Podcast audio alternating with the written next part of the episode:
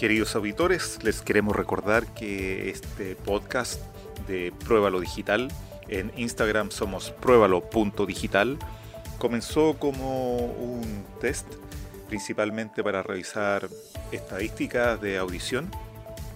Y bueno, ha funcionado bastante bien la primera temporada de verano y vamos a ir con la temporada de otoño-invierno.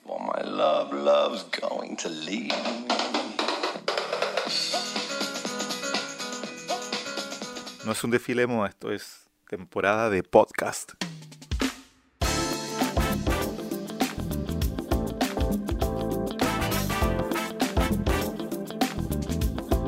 Bienvenidos a la segunda temporada de Prueba lo Digital. Bien, esta segunda temporada va a ser algo distinto y vamos principalmente a dar noticias. Entonces, la idea de esto es dar noticias digitales, todo bajo el concepto, ¿no cierto?, de marketing y cultura digital, y lograr así ir informando y entreteniendo con noticias que no salgan en los medios tradicionales ni comunes, y por sobre todo tampoco que sean las noticias que todos conocen siempre.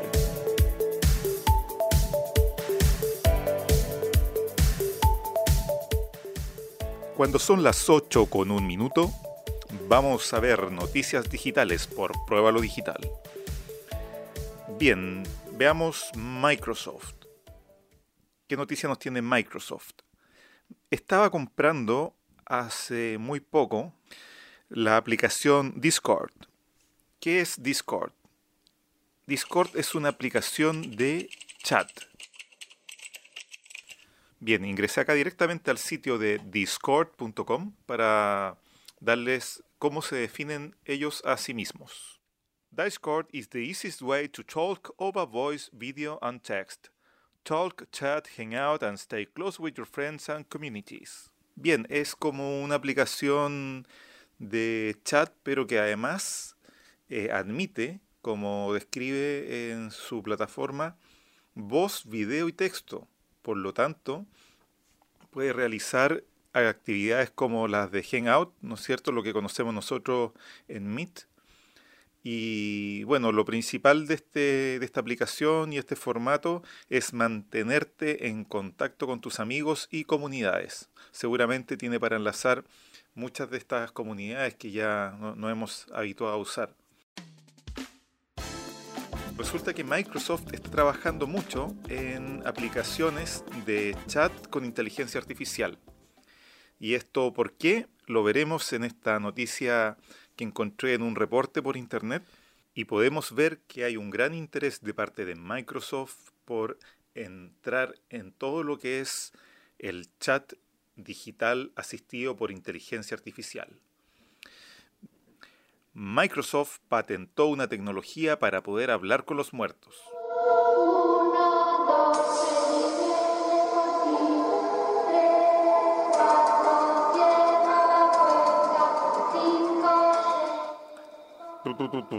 Así es, bastante macabra la, el titular de esta noticia que aparece acá por internet. Y me recuerda mucho un capítulo de esta serie que dan por Netflix que se llama Black Mirror.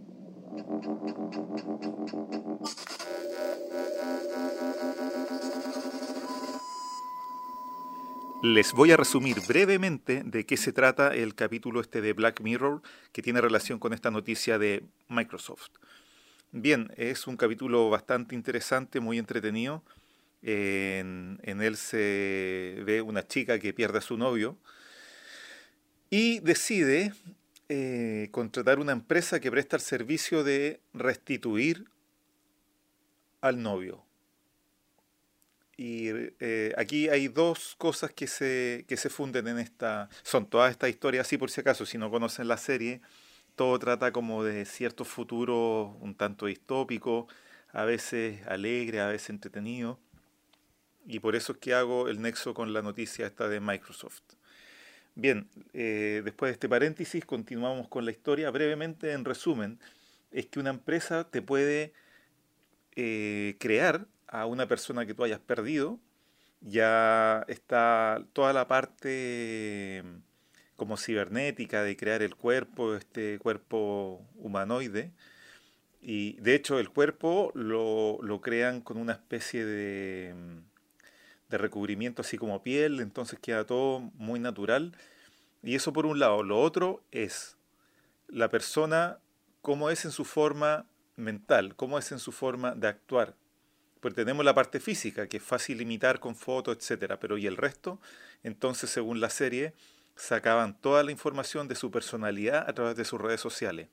Y en base a todo lo que él había hablado, lo que había conversado, lo que había escrito, lo que tenía en los blogs, lo que tenía en su chat de Facebook, lo que tenía en Instagram, lo que tenía en WhatsApp, eh, todos los emails que había enviado y recibido, toda esa información se traspasa a un disco duro y mediante inteligencia artificial se recrea un personaje que va a usar la misma forma de hablar, va a recordar muchas de las cosas que hizo que están en los emails o en sus redes sociales y de esa forma vamos a generar una personalidad virtual basada en una persona real.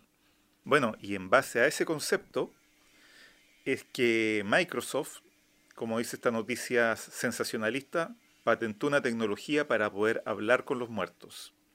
Esta tecnología utiliza inteligencia artificial para crear una versión digital de esta persona. El proyecto plantea la creación de un chatbot o copia digital de, la persona en cuestión a la cual se quiere emular. De esta manera se le podría dar vida de manera virtual a una persona fallecida. Para la creación de este bot, el sistema utilizaría datos de las redes sociales, mails, mensajes de texto y de voz. También recopilaría datos, fotos y videos almacenadas en diferentes plataformas. La persona específica a la que representaría el bot puede corresponder a una entidad pasada o presente. Es decir, podemos hacer una versión incluso de nosotros mismos en, el tiempo actual. Como crear o también crear un amigo, crear un familiar, un conocido o incluso un personaje de ficción. Bueno, da para todo. Eh, la patente fue divulgada por el sitio tecnológico Uberguismo. En este sitio tecnológico eh, explica que los datos sociales se pueden utilizar para crear o modificar un índice especial en el tema de la personalidad del sujeto específico. El índice especial se puede usar para entrenar un bot de chat, para conversar e interactuar con la personalidad de esa persona específica. Por otro lado, la patente también plantea que uno de los fines es que cada persona tenga su propia versión digital. Además aclara que si el sistema carece de algunos datos, el bot puede recurrir a fuentes alternativas para complementar la información. Yo no sé si habrán sacado esta información del capítulo este que le hablé de Black Mirror, pero realmente es hacer exactamente crear esa idea. Así que se ve muy interesante. Si tenemos más información con el tiempo, la iremos dando. ¿Qué opinas tú? ¿Te gustaría tener algún amigo fallecido que le pueda seguir mandando mensajes y te responda tal cual como fuese él? Es algo friki, ¿no? Bueno, así está el mundo tecnológico. Así está el mundo en realidad. Bien, vamos con un poco de música. 1975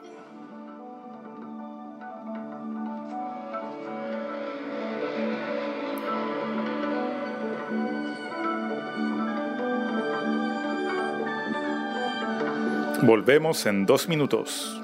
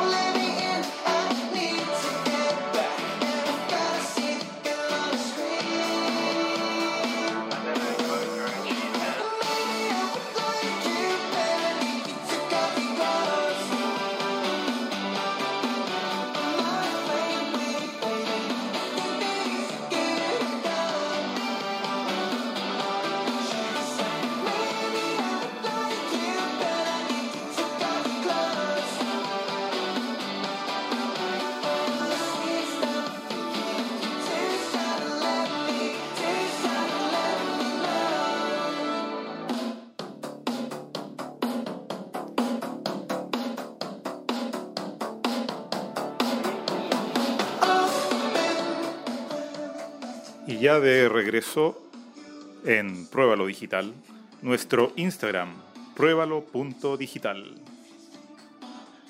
Puedes escucharnos en anchor.fm y por Spotify, también en Google Podcast.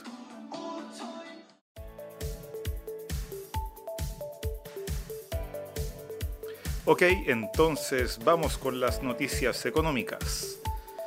¿Cómo estuvo la actividad cripto en la semana?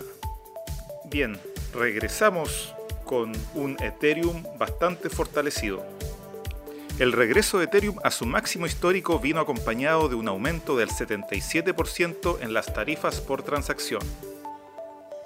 Esto quiere decir que si yo tengo la criptomoneda Ethereum y la quiero transar, este valor por transacción subió en el mercado en un 77%. Según el blog de Cointelegraph, el aumento de precio del 31% estuvo acompañado de un alza del 77% en el coste de las tarifas de Ethereum.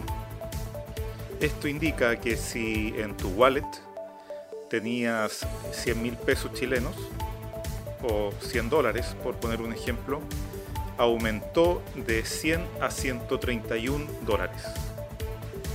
Ahora, como se indicaba en la noticia acá del blog, el Ether, este repunte que tuvo del 31%, fue afectado en su transacción por un 77% de aumento en el cobro por transacción. Pero si tú tienes en tu wallet ya comprado la moneda, la criptomoneda Ethereum, no tendría ningún problema, vale decir solamente obtuviste ganancia. Es para las personas que hicieron transacción que le aumentó el coste de transacción.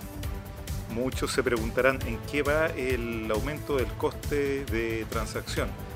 Pues bien, resulta que para completar la cadena de, de transacciones, esto se hace a través de los mineros, como explicamos en otro podcast, y en estos casos los mineros reciben, por supuesto, una cantidad de, en el caso de los bitcoins, bitcoins, y si están sellando blockchain de Ethereum, con, les pagan en Ethereum. Pues bien, resulta que esta cantidad se va acomodando con el tiempo y en la medida que hay explosiones demográficas del uso de la criptomoneda, eso también se va ajustando y ganan más los encargados de hacer estas, estos sellados de cadena que les llaman mineros, porque trabajan más también. Entonces ellos suben sus costos y al mismo tiempo sube su ganancia. El que realiza este trabajo de minería tiene un costo HH, tiene un costo hora-hombre, porque no es solo una persona, normalmente es alguien que tiene un grupo de servidores y tiene eh, personas trabajando para hacer los procesos matemáticos que estos requieren para sellar las cadenas del blockchain. Entonces, eh, este coste de tener que aumentar personal y también suministro eléctrico, ¿no es cierto? Y quizás comprar eh, nuevos tarros para su, su, granja de servidores, tendrá eso que venir acompañado de mayor ganancia para que ellos hagan la inversión. Ether la segunda criptomoneda más grande por capitalización de mercado, volvió a su máximo histórico el 2 de abril cuando el precio spot de cada unidad de ETH superó los 2.000 dólares.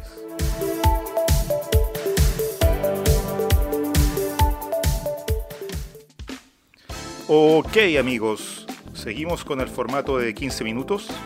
Estamos ya llegando al final del programa. Eh, esperamos que se hayan entretenido. Estaremos pronto de vuelta con ustedes. Son ya las 8 con 15 minutos de la mañana. La temperatura máxima esperada para hoy en Santiago de Chile es insoportable. Eh, no la sabemos, así que que tengan un hermoso día. Hasta pronto y gracias por escuchar.